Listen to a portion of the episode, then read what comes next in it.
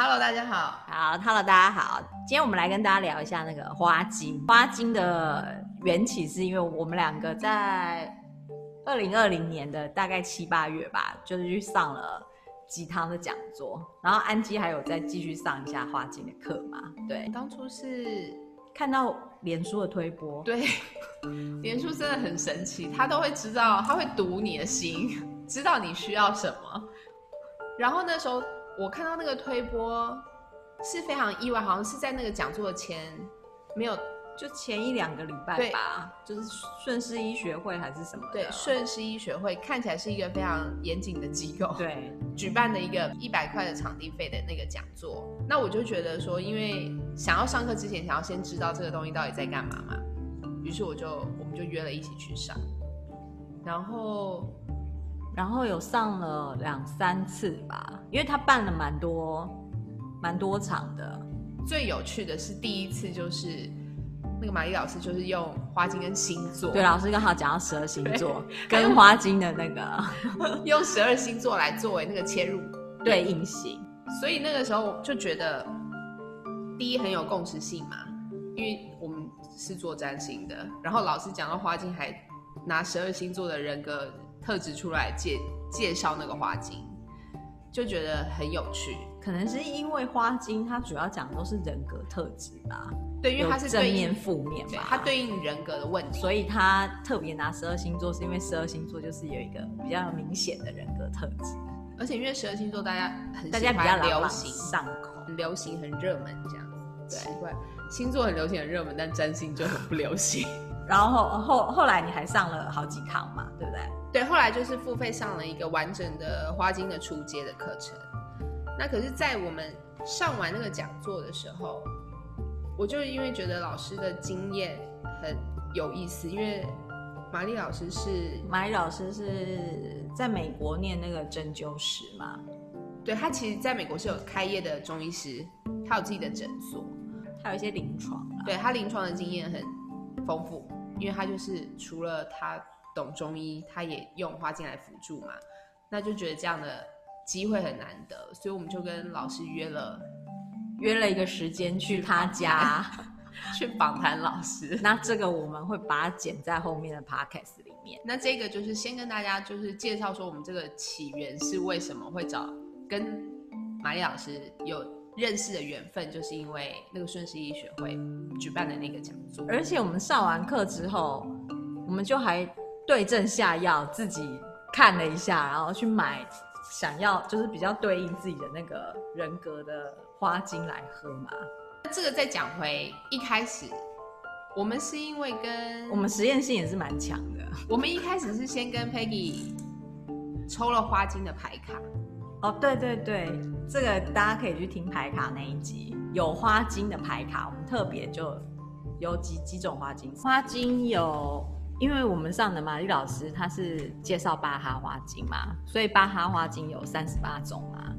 那我记得老师上课是说一次不要喝超过五种，所以我们大概就是选了，我个人是选了三种来喝，因为一开始。Peggy 借我们牌卡的时候，我们也是抽三张，我们也是抽三张，对对，所以就是先从喝那三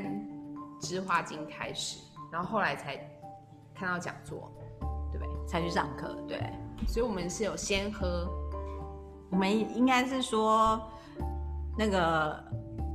宇宙有送一些讯息过来，抽了牌卡之后，讲座的讯息就来了，没有错。所以就是那个共识性很强，然后很有意思，然后我们就去上了这个课，然后同时也在喝那个花精。对，为什么那么有趣？就是因为我抽到的那个三个牌卡，花精的含义跟我自己如果看人格特质是完全不相关的，就是。我会觉得很奇怪，为什么我抽到这三张？为什么是那三支花精？那当然，它一定有原因的嘛。就像我们在牌卡那一集介绍的，因为然后老师是说他在呃美国用的方式是用那个激励测试法，就是他去拿花精，然后就就是看说哪一支花精要喝几滴，对，要喝几滴，然后哪一支花精适合他这样子。那其实这个方法。大家有兴趣可以去看那个巴哈的书，它里面有介绍，它有很多种方法。书其实是蛮多的，书蛮多的，因为巴哈医师他本身是在正统医疗里面有一席之地的，所以他的地位才让巴哈花精在欧洲都进入一般人的家里，就是医生是会开处方签给你，就是在欧洲他们可以用。药局，对，可以用花精当处方，所以欧洲比我们还要早开始这个花精的。方式疗法就对了啦，顺势疗法，它就是把一点点的能量啊，对，放在你的身体里面，然后让你自己去感应它。所以它的历史背景很有趣。然后呢，在欧洲也是行之有年，他们都一直把这个当成是一个很正常的，像我们的感冒药、抗生素那么正常。所以我觉得花精算是比较有感觉、比较有系统的。虽然它不是正统的医学，可是它也是顺势疗法里面算是。比较普及，就是西方比较有常用的一个疗疗愈的方式之一啦。它这三十八字才有这么多的医生会去研究它，因为医生有专业的包袱嘛。如果他这是完全是没有系统，不在那个体系里面的，大家会冒着执照被吊销的风险，他们也不会接受。对，可能很多人就会害怕，就不愿意去深入。他这三十八支是唯一有这个背景的。那其他都是感觉派的，其他的花精呢，就是 大家都要注意，这个感觉系列是无远否届的。我们这今年一整年都会一直提到这个感觉系列，不是说不行，但是你真的要知道，因为没有临床，因为没有人在研究，因为没有学理架构，除非你自己天赋异禀，你你有，因为台湾奇人异事很多嘛，你你很会，你会你会通这个通那个，你如果真的，然后你看得到这个那个，那那你可以去。可是绝大多数的人，如果我们都是你，如果跟我们一样是寻常人的话，你在筛选的时候，你多少都要参考一下，到底有没有人研究过人体使用安不安全，然后那个东西到底 O 不 OK？所以其实我们去上课就发现，它使用起来是蛮安全的啦，就是说它不会影响你，它不会影响你任何日常生活的。就是你，你如果有吃药也可以，你也可以用花精。就是你现在有任何的，你有吃什么中药、西药都可以，它不会，就是它它算蛮温和的一个方式。对，因为它完全就是讯号跟能量嘛，因为喝起来就就是滴在水里面，看你要喝几滴嘛，对不对？就是喝起来其实没有特别，不会有特别的味道。对啊，因为它就是有分酒精，那个丁剂的底是酒精。白兰地或者是甘油嘛，因为有人酒精过敏，所以就是日本有研发一种新的，就是他把那个萃取液跟甘油合并，就是保存嘛，因为你要让它生命周期长一点嘛。那它那个能量其实它都是用花朵在泡水。对，那个萃取方式你可以看那个书上面写，他们就是早上都很什么很早，然后就萃取那个花朵的，有点像花露，有没有？对，有点像花露。对，像露水的概念，只是因为露水你不可能收集那么多，尤其是花瓣很小的时候，所以他就把花放在那个水上去照那个太阳，其实只是在收集那个花的能量而已，这样子。很多人就会因为这样，他觉得没有。他不相信，所以其实它算是一个讯号，那个花的讯号。那讯息医学就是花精的背景，因为它其实就是传递某一种正面的能量讯号，让你的身体去做自我平衡的动作。疗愈还是发生在自己的身体里面，所以这个蛮有趣的啦。所以它那个三十八种的花精，它对应的是三十八种人格啦，人格特质。然后呢，三十八种花精，它有正面的、负面的，但我们通常会需要。花精的时候，就是我们应该是失衡，我们一定是负面特质比较多嘛，发展过度，所以你你去使用那个花精的时候，就是帮你再把它拉回来一点，然后让你比较平衡这样子。对，比如说有的是像我那时候是抽到一个爱批评的，是是三三毛菊嘛，嗯，对，那我可能自己不知道说我有爱批评的毛病，有可能是内在的批评。对对，那我，我就是把这个。倾向把它拉回来一点，平衡一平衡一点，或者说让你发现你有这个倾向之后，你可能就会比较有觉察，就去改正，对，就不会有那个，你就不会有那个内在一直强烈的自我批评的那个欲望，因为你就会知道说，哦，你看到批评升起，你就可以把它放下，或者是说我有时候是在批评别人，可是实际上可能是在批评自己。就是不管怎么样，那个东西你升起的时候，你才你才看。我觉得他是有点帮助大家是去做这这一方面的思考。就是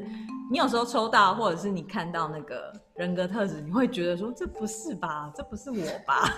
可是你真的喝了之后，你大概喝一两个月之后，你就会有一种很还蛮微妙的感觉。对，我当初也是喝了不到六十天，就一个半月左右，我就有一天就觉得。好像可以了，就是第一次抽到那三瓶，我就停下来，因为我就觉得好像疗程结束了。然后之后再喝就是零零零星星，我就没有持续像那个一个半月喝的那种密集。所以我觉得那个真的蛮有意思的，就是说如果你跟你的身体状态，或者说你跟你的情绪状态比较，就是如果你有某种情绪突然过不去的时候啦，会建立一些连接，或者是像我们很容易抽到那个。伯利恒之心就是创伤的那一只嘛，你有突然一个创伤经验，那也可以，我觉得也可以用这个方式短期的去复原你的那个状态啊。对，因为八号花精最有名就是那个急救花精，对，急救花精嘛，对，急救花精就是短惊吓，短期，对，对。突然间的惊吓或是很剧烈的事件，或是比如说车祸，你没有事，可是你受到惊吓的时候，你用那个急救花精就可以赶快。稍微平衡回来，而且巴哈有讲啊，我们真的很容易就会，人很容易就会受到惊吓或创伤，所以他他才会发发明那个急救花精嘛，对，就是复方，他把他几种单方加在一起，那个是蛮好用，搞不好很多人接触花精都是从那里开始，都是从急救花精是第一支，因为急救花精就是有点就是有点像药局，有点像我们的面速力量有没有？急救花膏涂的，对，就是外用的，对，所以它其实就真的很像。他们的家庭常备的一个产品，就是据老师讲，那三十八支是把它当成 他的那个医药箱当来使用就对了。花精的应用面还蛮广的，应用面很广。然后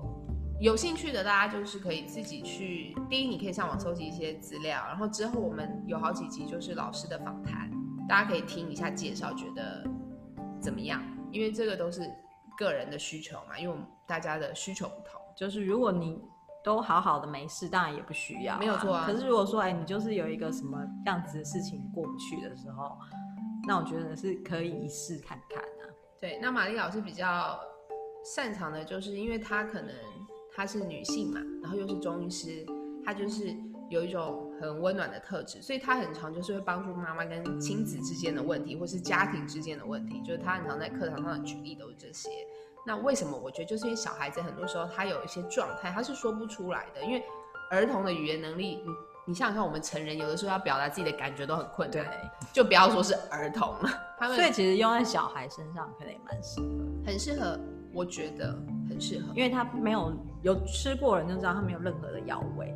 就没有味道，对，它不是会去加在水里啊，因为就几乎没有，就像喝白开水一样。然后，因为孩子有时候有一些状况是，你其实给他一点点帮助，他很快就，因为小孩比我们更敏感嘛，所以他们比较好调整，对，他们很容易就可以回到那个平衡的状态。所以我觉得这个东西对很多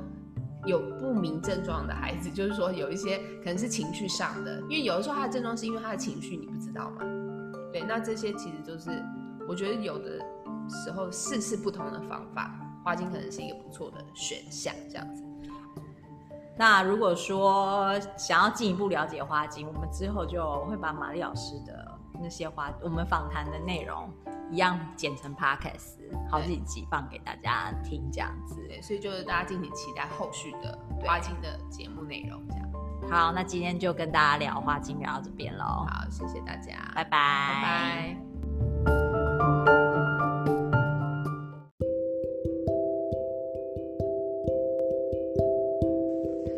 跟玛丽老师的花精访谈共分上中下集，敬请期待每个月的花精简介哦。